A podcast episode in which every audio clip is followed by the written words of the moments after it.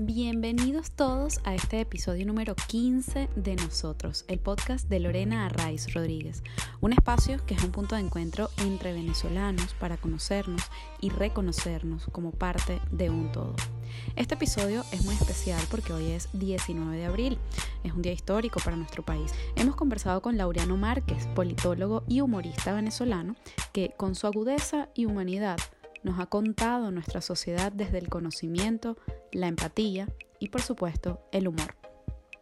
En este episodio Laureano nos cuenta de su infancia rural en unas islas canarias muy pobres durante la posguerra, su marcha a Venezuela a la pronta edad de 7 años, sus inicios en la política como representante estudiantil en bachillerato y también nos trae la voz de Carlos Andrés Pérez para darnos un importante mensaje a los venezolanos del siglo XXI.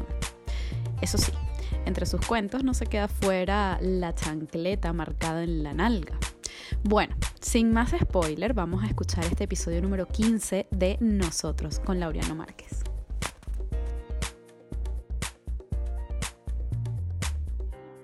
Laureano Márquez, bienvenido a nosotros, que es este punto de encuentro entre venezolanos. Es un placer tenerte aquí. Gracias, Lorena. El placer es todo mío.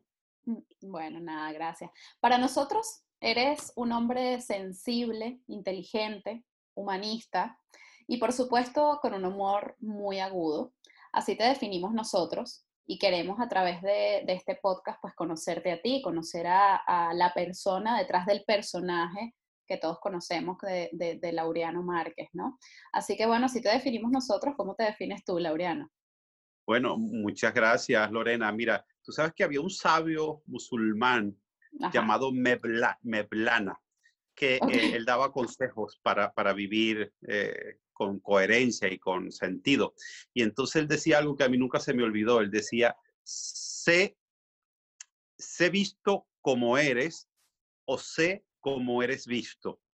Eh, tus comentarios me obligan a tratar de ser como tú me ves, pero la verdad que si yo me veo de otra forma, pero, pero bueno, ese es, una, es un buen camino. no, no, pero, pero dinos cómo te ves, por favor. Has trazado un camino.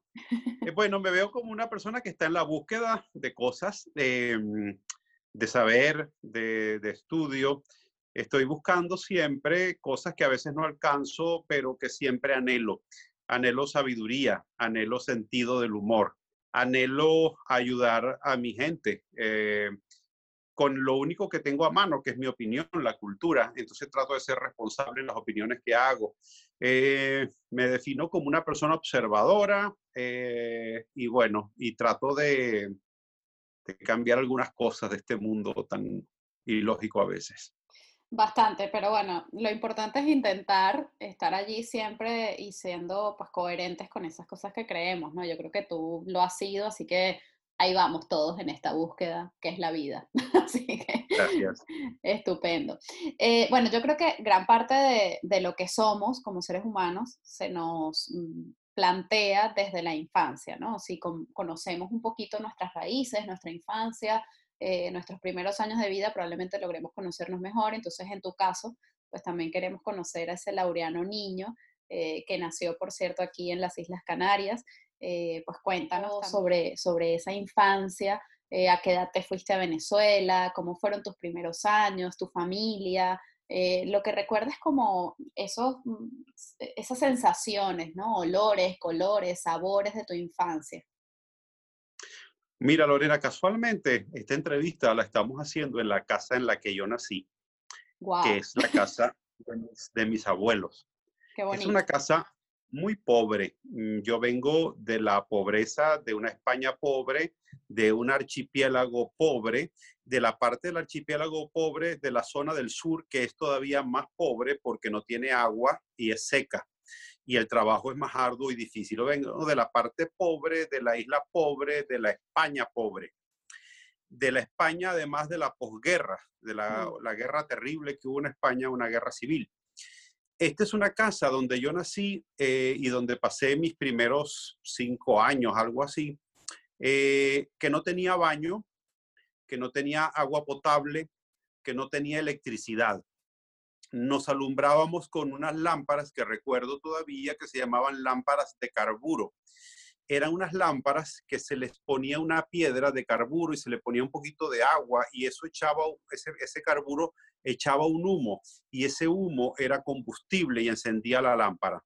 Y otras cosas que se utilizaban aquí que se llamaban antiguamente el quinqué. Para ir al baño. Mi abuela hablaba mucho de los quinqué. El quinqué. ¿Quién qué? No sé. Eso también cuando tocan la puerta. ¿Quién qué? ¿Qué está tocando? Eh, donde yo me siento ahora mirándote, hay un camino que era de piedra. No lo pasaban sino animales. Y, y yo. y estos animales eran burros, caballos o yeguas. Del otro lado de ese camino había un hueco que se llamaba el retrete. El retrete era donde hacíamos nuestras necesidades fisiológicas. El agua se recogía del techo. Este techo es un techo de plano y el agua se recogía en un patiecito que está enfrente e iba a dar a un tanque donde se guardaba. De modo que, bueno, esos son los primeros años de mi vida. Eh, una infancia eh, pobre de la que la gente huía y emigraba. Mis abuelos emigraron a Cuba. Para construir esta casa, mi abuelo fue a Cuba dos veces, a la zafra de la caña de azúcar. Y después la generación de mi papá ya no se iba a Cuba por razones obvias, se iba a Venezuela. Entonces, eh, yo nací aquí en el año 1963 y mi papá ya se había ido a Venezuela. Claro, tú te estarás preguntando, Lorena, ¿cómo es que si tu papá se había ido a Venezuela, tú naciste en Canarias? Buena pregunta. No la voy a responder, pero no mentira. mi, mi, papá se fue en el año 50 y algo a Venezuela, antes de la, de, la caída de Pérez Jiménez, 54, 55. Y eh, vino en el 62, mi mamá quedó embarazada de mí y él se volvió a ir a Venezuela y volvió en el año 70. Así era la vida matrimonial de mi mamá. En el año 70, después de 16 años de ausencia, eh, mi mamá le dio un ultimátum a mi papá. Le dijo, bueno, o nos vamos todos o nos quedamos todos o bueno, o esto se termina. Ante tal combinamiento, mi papá decidió que nos íbamos todos a Venezuela. Yo contaba con siete años de edad. Llegué a Venezuela el 7 de marzo de 1971 y mi hermana nació el 30 de marzo de 1971, con lo cual mm, te estoy diciendo que mi mamá se fue embarazada ya de nueve meses eh, y, em, y nos fuimos en un barco, en un barco llamado el Donizetti, que tardaba aproximadamente ocho días de travesía desde el puerto de Santa Cruz de Tenerife hasta el puerto de La Guaira. Esa es la historia. Pero, ¿y tú te, tú te perdiste en ese barco? ¿Cómo fue el cuento? Porque yo leí por ahí una cosa de que te habías ido en un barco y tu mamá te había traído a chancletazos, pero no sé si era parte del humor o si era el cuento real. Así que no, bueno, por favor.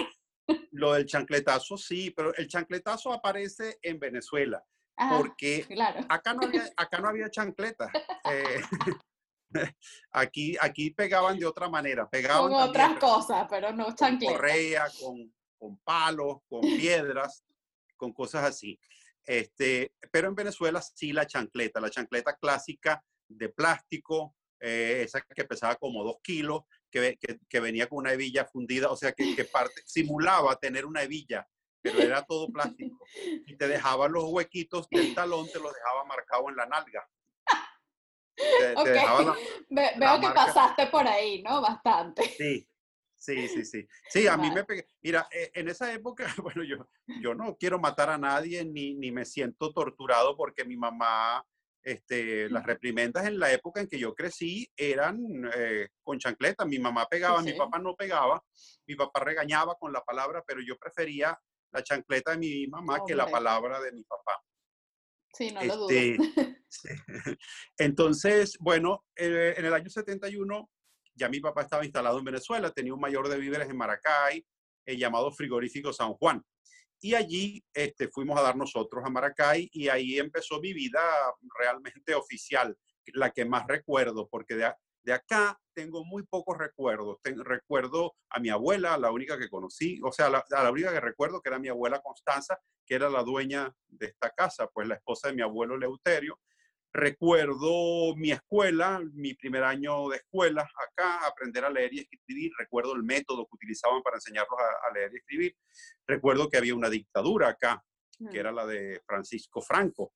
Y recuerdo también que la vida era sumamente rural y apacible en este pueblo, como más o menos sigue siendo hoy día. Eh, bueno, entonces, ok, tú estás allí y de repente, bueno, comienzas a crecer, a vivir otras cosas, a experimentar, a tener culturalmente, pues, otros referentes, etcétera, ¿no? ¿Cómo fue después tu juventud, por ejemplo, ¿no? Que en la juventud, así como en la niñez se definen ciertas cosas, en la juventud eh, se definen nuestras grandes eh, interrogantes, ¿no? comienza eh, todo, todo a, fluir como de otra manera y desde otro punto, como puede ser, por ejemplo, no sé, los miedos, los primeros miedos de los que somos conscientes, eh, bueno, eso, las primeras preguntas de la vida, los primeros amores, eh, ¿cómo fue la juventud de, de Laureano? Bueno, fíjate, yo me integré rápidamente, este, salir de acá y llegar a Maracay es, no sé, eh, el salto fue tan brutal, tan gigantesco. Eh, se me abrieron tantas cosas maravillosas que para mí fue una cosa mm, increíble, buenísima, positiva, genial. Yo me sentía muy bien y me integré inmediatamente.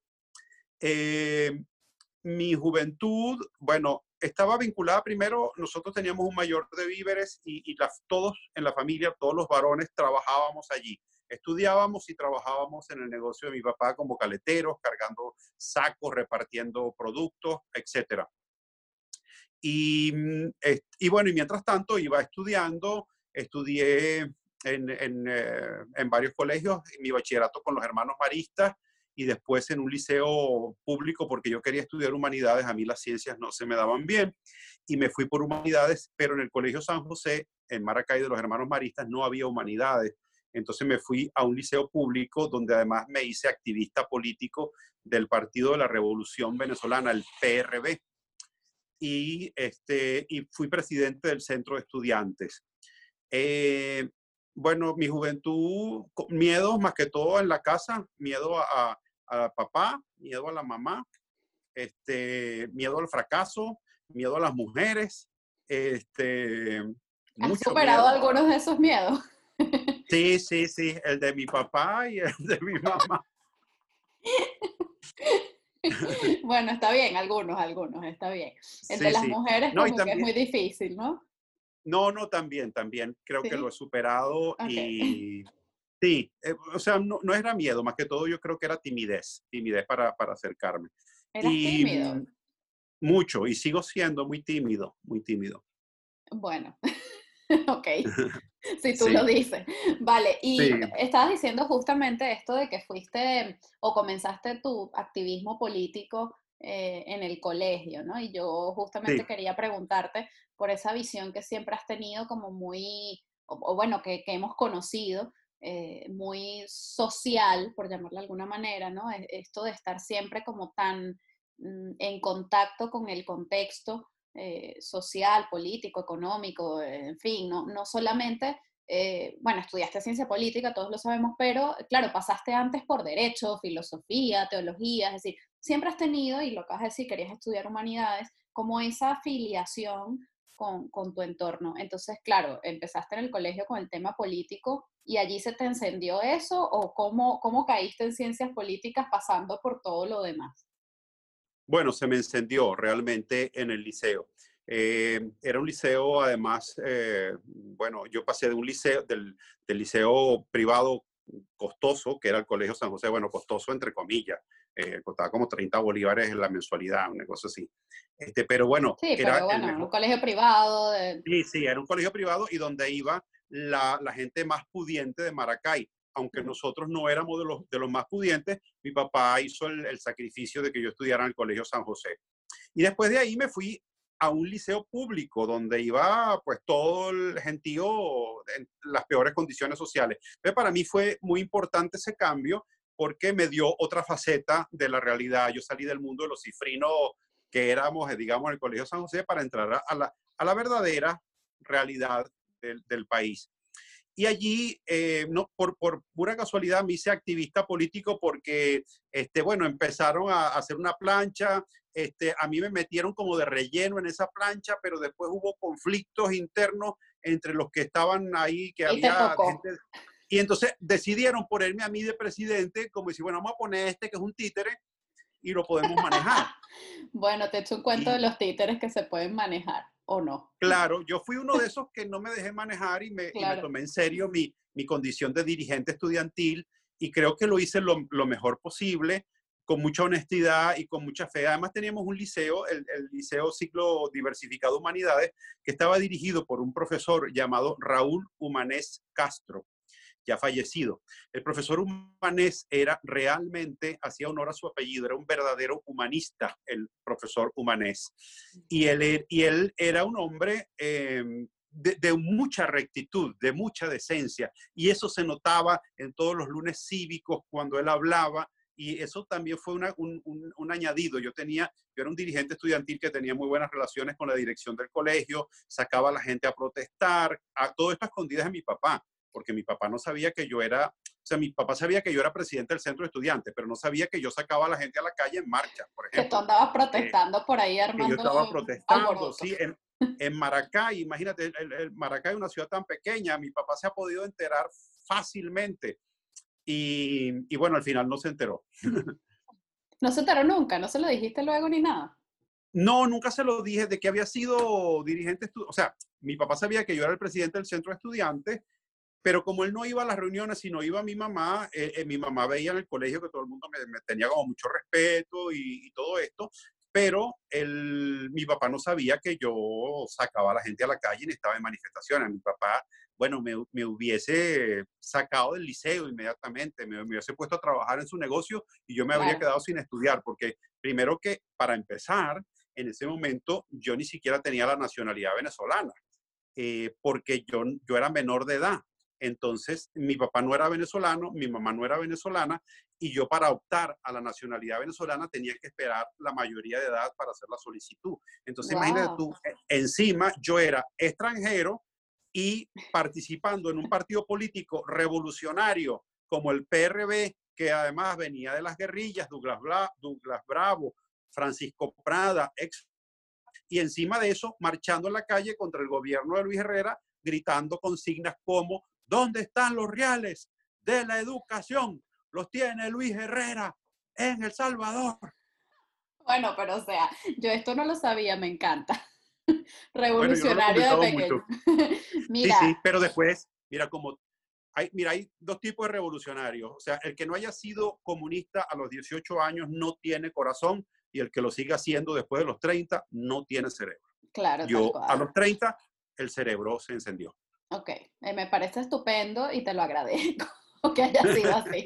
A ver, Laureano, entonces, bueno, ok, pero ¿cómo pasaste eh, eh, por, por, todas esas carreras, ¿no? dentro de, de, la universidad o en la etapa más, más adulta de la juventud, que no termina de ser adulta, pero bueno, en ese trayecto, este, ¿cómo fue, no? Ese, ese periplo estudiantil universitario y qué te hizo decidirte finalmente por ciencias políticas? Bueno, mi, mi familia, como todas las familias de los inmigrantes, suelen ser como muy cerradas eh, y se vinculan entre inmigrantes, eh, etcétera. Entonces, eh, en mi casa había normas muy estrictas y, y bueno, no era, no, era, fácil. Mm, mi primo se había ido a estudiar a los Estados Unidos, un poco mayor que yo, mi tío lo había enviado a estudiar a los Estados Unidos. Y bueno, mi papá mm, abrigaba la idea de que yo fuese a la universidad. Eh, las carreras que se me ofrecían en Maracay no eran atractivas para mí y eh, había la opción de estudiar ciencias políticas. Ya las ciencias políticas, el, gusanillo de la política me había picado como dirigente estudiantil y me, me interesó eh, la carrera de ciencias políticas. Y entonces, claro, era en Caracas y yo no sabía si mi familia iba a autorizar que yo fuese a Caracas a, estudiar ciencias políticas. Al final, mi papá lo, autorizó, lo financió, este, llegué a, en la casa de una, de una familia, unos paisanos eso facilitó las cosas. Unos paisanos de Tenerife que estaban en Caracas y una, la señora Elpidia alquilaba habitaciones, entonces me alquiló una cama en un apartamento que tenía en Quinta Crespo y entonces ya me fui a Caracas a estudiar. Esa ida a Caracas para mí fue un cambio fundamental en mi vida. Salí del yugo familiar o de la hegemonía familiar y empecé a ser un hombre medianamente libre, aunque todos los fines de semana yo regresaba a Maracay a trabajar y a, acomodar mi, ropa y todo, pero, eh, pero ya eh, tenía otra vida absolutamente distinta a la que yo tenía en Maracay. Empecé a ser una persona responsable de mí misma y enfrentado además a una ciudad que para mí eh, me, impresionaba, una ciudad gigantesca, la ciudad de Caracas, una cosa para alguien que va de Maracay, la ciudad de Caracas es, es en ese momento además, estamos hablando del año 80, una ciudad que para mí, bueno, eh, escapaba a mi control, a mi capacidad de conocimiento. Claro, y además, bueno, yo tengo familia en Maracay y he pasado también mucho tiempo, mucha parte de mi infancia y de mi juventud en, Maracay y es como el cambio, aunque eran tiempos distintos, tu Maracay del mío, pero digamos, es como ves la diferencia, no solamente de, urbe y tal, sino que en Maracay siendo también una ciudad eh, y estando tan cerca de Caracas, tiene muchas más zonas más rurales, ¿no? Es como más, estás ahí con el verde, el río, la cosa, o sea, Henry Pitier, yo qué sé, ¿no? Entonces, bueno, em, absolutamente. Eh, para continuar con tu, hilar tu vida, este, luego de la universidad y todo esto, ¿en qué momento aparece el amor? Luego, claro, te enamoras, eh, tienes una hija, eh, cuéntanos también un poquito de esa etapa de, enamoramiento y, todo lo que eso conlleva, ¿no? Conllevó para ti. Sí, bueno, me enamoré en la universidad, como suele pasar. Este, en mi, entonces esposa, o sea, la que fue mi esposa después, este, era mm, eh, compañera de la universidad y, somos grandes amigos además, nos queremos mucho. Y, bueno, eh, ella se fue a Estados Unidos, pero bueno, al final que cuando regresó eh, nos hicimos novios y, no, y nos casamos. Ya estábamos graduados cuando, cuando nos, nos hicimos novios y nos casamos. Y, y bueno, al tiempillo este, vino Laura. Al tiempillo, dice. Sí, sí bueno, tardamos un poco porque fueron como cinco años después de que nos casamos. Eh, vino, lo, vino Laura. Laura. ¿Cuántos años tiene Laura ya? Eh, pues Laura va a cumplir ahora 21 años. Muy bien, qué bueno la luz de tus ojos, ¿no? Dirían por allí. Sí, es, una, es una niña sumamente inteligente y es una muy buena persona, tiene un corazón muy noble. un carácter muy duro, pero un corazón muy noble. Qué bonito, qué bonito. Bueno, eh, a ver, has hecho teatro, televisión, eh, has pasado por radio, has pasado por distintas eh, áreas, ¿no? De, después de, de, estudiar ciencias políticas, pero dedicarte al humor. ¿Cómo llegas al humor, ¿no? Viniendo de la ciencia política y tal, eh, ¿cómo haces ese, ese crush, digamos, ¿no? Entre humor y, política, que es lo que te ha diferenciado, porque al final podía ser un político o alguien dedicado a algún área relacionada ¿no? con la política, o podía ser un humorista, pero eh, ¿cómo se fusionan esas dos cosas para crear a, Laureano Márquez, eh, el personaje, el humorista? Bueno, yo trataba, Lorena, de buscar trabajo en las cosas que, me eran propias de mi carrera, es decir, asesorías, eh, mm, docencia, investigación. Eh, no, era fácil en el momento en que yo me gradué buscar trabajo para un politólogo. Y yo empecé a, bajar mis expectativas y mis exigencias. Y las puertas que yo tocaba, pues no, no se abrían. Entonces yo metí mis papeles para chofer de Metrobús. Este, había, sí. Entonces, sí, bueno, lo más curioso es lo que viene a continuación, porque yo metí mis papeles y casualmente ese año, cuando ya me habían llamado para el entrenamiento y todo en los, autobuses, me, mm, me llamaron para una beca en el Instituto Venezolano de Planificación, donde estudié un posgrado en planificación y gestión gubernamental. Entonces llamé a la compañía del metro, al departamento de entrenamiento y les dije que yo no iba a ir. Entonces tacharon mi nombre, mi apellido Márquez y llamaron al otro que estaba por la M, al que estaba por la M. Y entonces, que si yo hubiese hecho ese entrenamiento, quizás sería hoy el, el presidente, pero la vida, o sea, yo soy en parte culpable de lo que ha sucedido. Ya, acabo de entenderlo todo, Laureano. O sea, esta es la solución a todos nuestros problemas. Este, no, la solución es la causa de todos nuestros problemas. O sea, la causa, la causa. Tú, tenías que eh, haber hecho ese curso, Laureano. ¿Qué pasó? Cosas de la vida, mujer. Dios mío, Entonces, bueno, las, Puertas, las, puertas de mi, las puertas de mi trabajo se cerraban y, y las puertas que se abrían eran las de la comedia y el humor, porque eh, ah, tenía un amigo que yo ya tenía en la universidad afición por la comedia y, o sea, tenía sobre todo capacidad para divertir a mis compañeros. Entonces... eso no lo tiene em, todo el mundo, ¿eh? Sí, entonces, bueno, todo el mundo me decía, tienes que estar en televisión, tienes que ir a la Rochela, tienes que... Entonces, bueno, nada, eh, un día un amigo consiguió trabajo en Radio Caracas Televisión y bueno, torturó al productor casi para que, no es que yo tengo un amigo que lo tienen que ver, porque este amigo, entonces bueno, al, fin de cuentas me dieron una oportunidad en La Rochela y empecé a escribir y a actuar. Eh, escribía de gratis porque no había presupuesto para pagar un nuevo escritor, pero el productor, que era Jorge Citino, me colocaba en, en, dos mitades del programa, con lo cual yo tenía un sueldo que era de 500 bolívares por cada programa. Eso era un sueldo de 2.000 bolívares mensuales, con lo cual yo era, bueno, un magnate.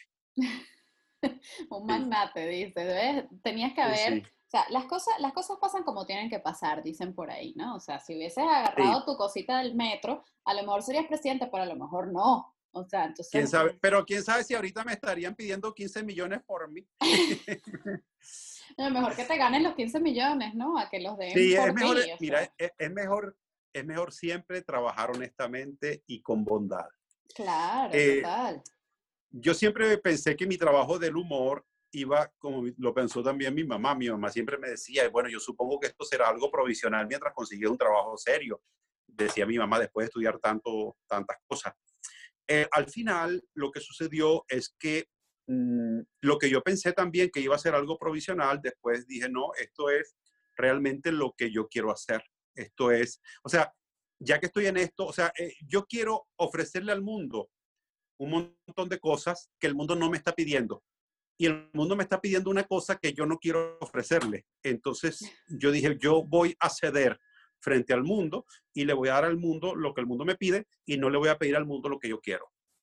Entonces dije, eso es un aprendizaje de vida, ¿no? También. Sí, sí. Entonces dije, me voy a dedicar al humor, pero voy a tratar de entender qué es el humor y de hacerlo cada vez de la mejor manera posible. El irme elevando en el conocimiento del humor y haciendo un humor que ayude a mis paisanos, a mis compatriotas a ser mejor gente y a ser yo mismo mejor gente. Pues muy bonito. Yo creo que si todos pensáramos más o menos así, o por lo menos tuviéramos la oportunidad de pensar eh, en, ese colectivo, ¿no? Que, somos, un poco eh, lo, que, lo que quisiéramos lograr con este podcast es eso, ¿no? Eh, recordar que somos parte de un todo, somos un nosotros, ¿no? Entonces, bueno, si eso... Somos comunidad. Claro, totalmente. Y eso te da otra perspectiva, ¿no? Es lo que nos está pasando ahora, por ejemplo, que estamos en, el, en, la crisis del coronavirus, que tenemos la perspectiva de que estamos todos pasando por lo mismo y eso de alguna manera pues da, da otra visión de las cosas, ¿no? Te quería preguntar también, eh, querido Laureano, tienes, por allí vi una cosa que decía que reír era tu primer mandamiento. Yo te quiero preguntar si tú tienes 10 como el cristianismo o cómo va el tema de los mandamientos. Eh, bueno, yo tengo, yo tengo los mandamientos del cristianismo y, y, tengo otros mandamientos que me autoimpongo. Eh, el mandamiento de la risa, bueno, mm, los humoristas no es que siempre andamos riendo, ¿no? Todo el tiempo. Más bien los humoristas tenemos fama de ser gente amargada. Y tú eres amargado, Sin embargo, además de la fama. Eh, Sí, bueno, yo, yo, yo creo que tanto como amargado no, yo soy muy llevadero, trato de ser dócil, como diría Jesús, trato de ser manso, eh, una persona con mansedumbre. Eh, río con frecuencia, eh, río, este, mm, y, pero sobre todo, claro, yo creo que eso me pasa por venezolano en este momento. lo que más me pasa es que me indigno. Claro. O sea, por ejemplo, yo te leo una declaración de Ramírez y yo me indigno, no me sale ya nada gracioso. Claro, no. Porque lo que me provoca es un insulto que tampoco voy a poner porque no es mi estilo. Pero eh, entonces, claro, los venezolanos estamos viviendo, o sea, un momento de amargura, un momento porque nuestra situación es difícil, porque no encontramos salida, entonces uno se va entristeciendo y se va amargando. Sin embargo, siempre mantengo la esperanza y trato de mantener vivo el sentido del humor. Bueno, yo creo que eso es lo que eh, en gran parte te ha eh, identificado, ¿no? Es decir, si no, si no tuvieses ese sentido del humor, eh, probablemente no pudieras darnos luz a todos los que te leemos, te seguimos, te vemos, ¿no? Em, hablando de Venezuela, y para introducir ya esta, esta parte relacionada con el país, hablabas al principio, ¿no? De, de, esos siete años a los que te fuiste a Venezuela. Le quiero preguntar por, por una especie de doble exilio, ¿no? Aunque le voy a sumar ahora el tercero. El primero sería esos siete años a los que llegaste a Venezuela. El segundo, yo lo, lo voy a sumar luego que me lo hayas contado, eh, que es esa ida de Maracay a Caracas, que también se puede, no es un exilio, pero es un, es un cambio ¿no? de, de, contexto y de perspectiva. Y luego ahora que estás eh, en, en, en, las Islas Canarias, este, pues un poquito, ¿cómo, cómo podríamos eh, digamos, determinar esas tres, esas tres etapas de tu vida, eh, hablando desde el exilio? Mira, el que migra, Lorena, sufre de una cosa que es la pérdida de, de una noción, o sea, a ver, mi patria es Venezuela, pero cuando alguien en Venezuela me quiere herir eh, o, discrepa de mí el primer insulto que me lanza es vete a tu tierra, español de mierda. Entonces, eh, eh, el que migra, como el español que migra, pero el venezolano que, que, migra, termina siendo extranjero donde va y extranjero en su tierra. es decir, cuando yo vi, estoy ahora aquí en Tenerife, donde nací, la gente me dice, usted es extranjero, ¿verdad? Y yo le digo, sí, lo soy, porque en verdad yo aquí soy extranjero. Es decir, mi patria, la que yo siento en mi corazón, por la que lucho cada día, es Venezuela. Yo trato de entender a España, trato de estudiar el caso español porque yo no conozco nada de la historia de España. Trato de estudiarlo porque mis raíces vienen de aquí, porque este, mi familia eh, eh, vive aquí, etc. Entonces es un tema que me interesa, pero que yo leo noticias y muchas veces me quedo en agua. Y, por ejemplo, una de las cosas que me pasa es que no los entiendo cuando hablan en televisión. Tengo que prestar demasiada atención. A mí me pasa entonces, claro, entonces, pero ¿qué sucede? Además, hay una cosa que aquí hablan todos a la vez, entonces tú nunca te enteras. Eh, ellos no respetan como nosotros las normas del buen oyente y el buen hablante. Pero bueno, eh, no es general, pero sobre todo los tertulianos, quise decir. Entonces, eh, el que emigra es, vive eso que se llama la xenofobia y la vivirá forever. Es decir, cuando alguien en Venezuela discrepe de mí, volverá a usar el expediente de español de mierda. Anda a tu tierra.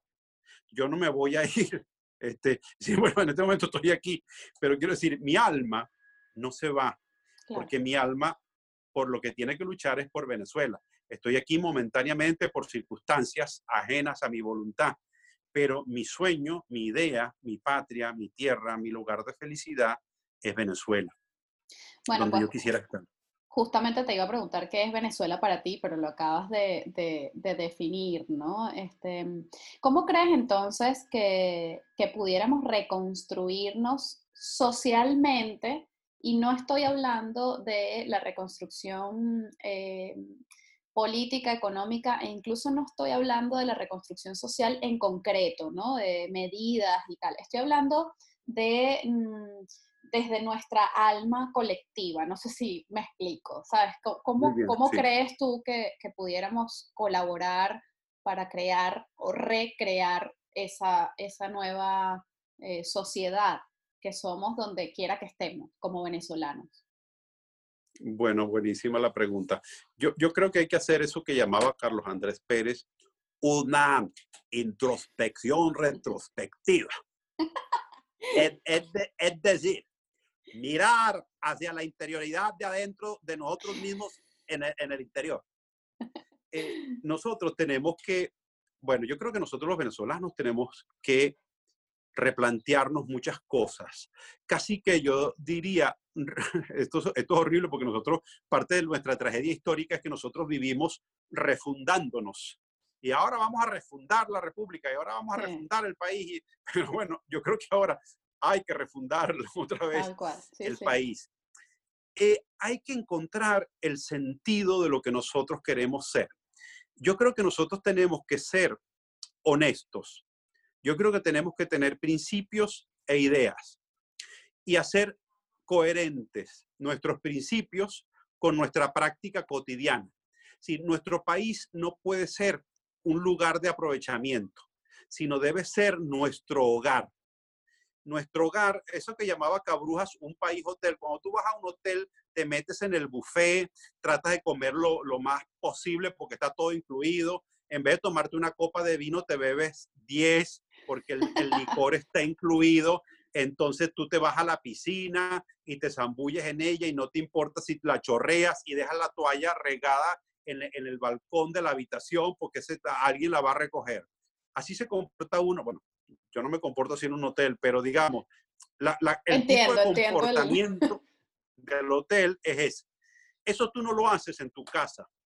En tu casa tú recoges la toalla, la, guinda, la guinda detrás de la puerta del baño, tú secas el baño, tú lavas los platos, tú haces la cama, tú limpias cuando chorreaste un poquito en el piso de la cocina, tú agarras una servilletita y lo limpias, porque si no, tú sabes que eso se va a encachazar, eso se va a hacer una mancha ahí que después te va a acompañar durante semanas. Entonces tú vas haciendo cosas, mantienes las cosas limpias, ordenadas y las cuidas.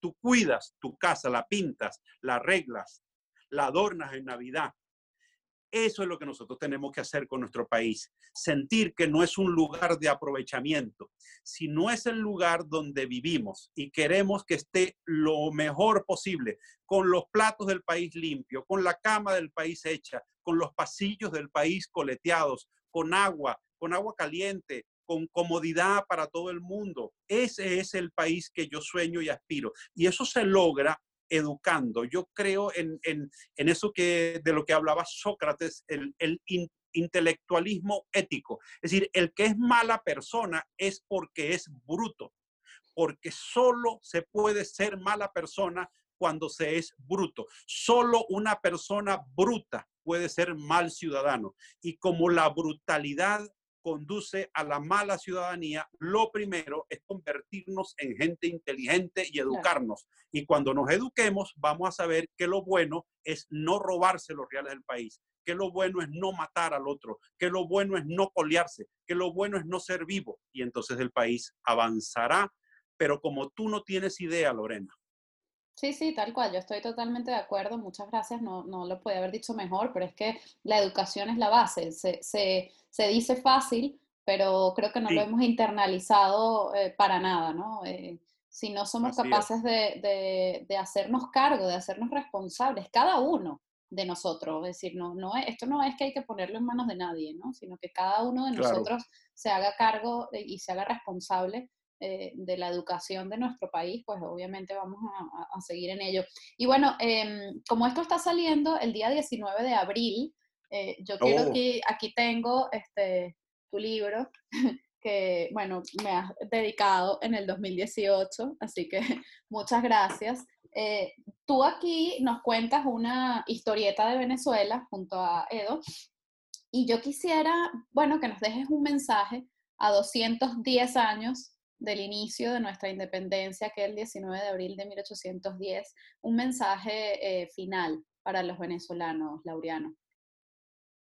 Bueno, el 19 de abril de 1810, un grupo de venezolanos soñó que era posible construir una república, que era posible construir una república libre, que era posible construir una república que iba a progresar, por eso había que separarse de España para construir una república que progresara y que no estuviese sometida a los designios de la metrópolis que impedía el progreso.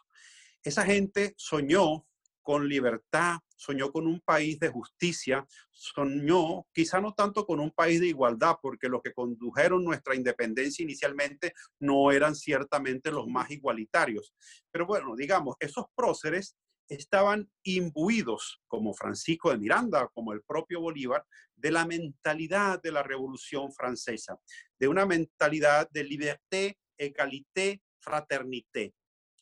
En ese contexto con esas ideas nació nuestra república el 19 de abril de 1810. Bueno, no nació el 19 de abril, pero comenzó a fraguarse el 19 de abril de 1810. Después de eso han pasado muchísimas cosas, mucha agua ha corrido por debajo de los puentes de la República. Hemos tenido dictaduras, hemos tenido tiranías y sobre todo hemos tenido como consecuencia de nuestra guerra de independencia una exacerbación del militarismo que nos ha acompañado hasta el día de hoy. Quizá nosotros, en un 19 de abril, deberíamos volver la mirada hacia el sueño de nuestros padres fundadores, como, como llaman los norteamericanos a sus, a sus eh, padres fundadores. Eh, volvernos sobre sus sueños y tratar de construir la república que nosotros soñamos, con convertirnos nosotros también en padres fundadores de quizá la verdadera república libre que tanto nos ha costado conseguir. Pues muchísimas gracias, Laureano. Eh, ha sido un auténtico placer. veo, que estás absorbiendo la cultura española.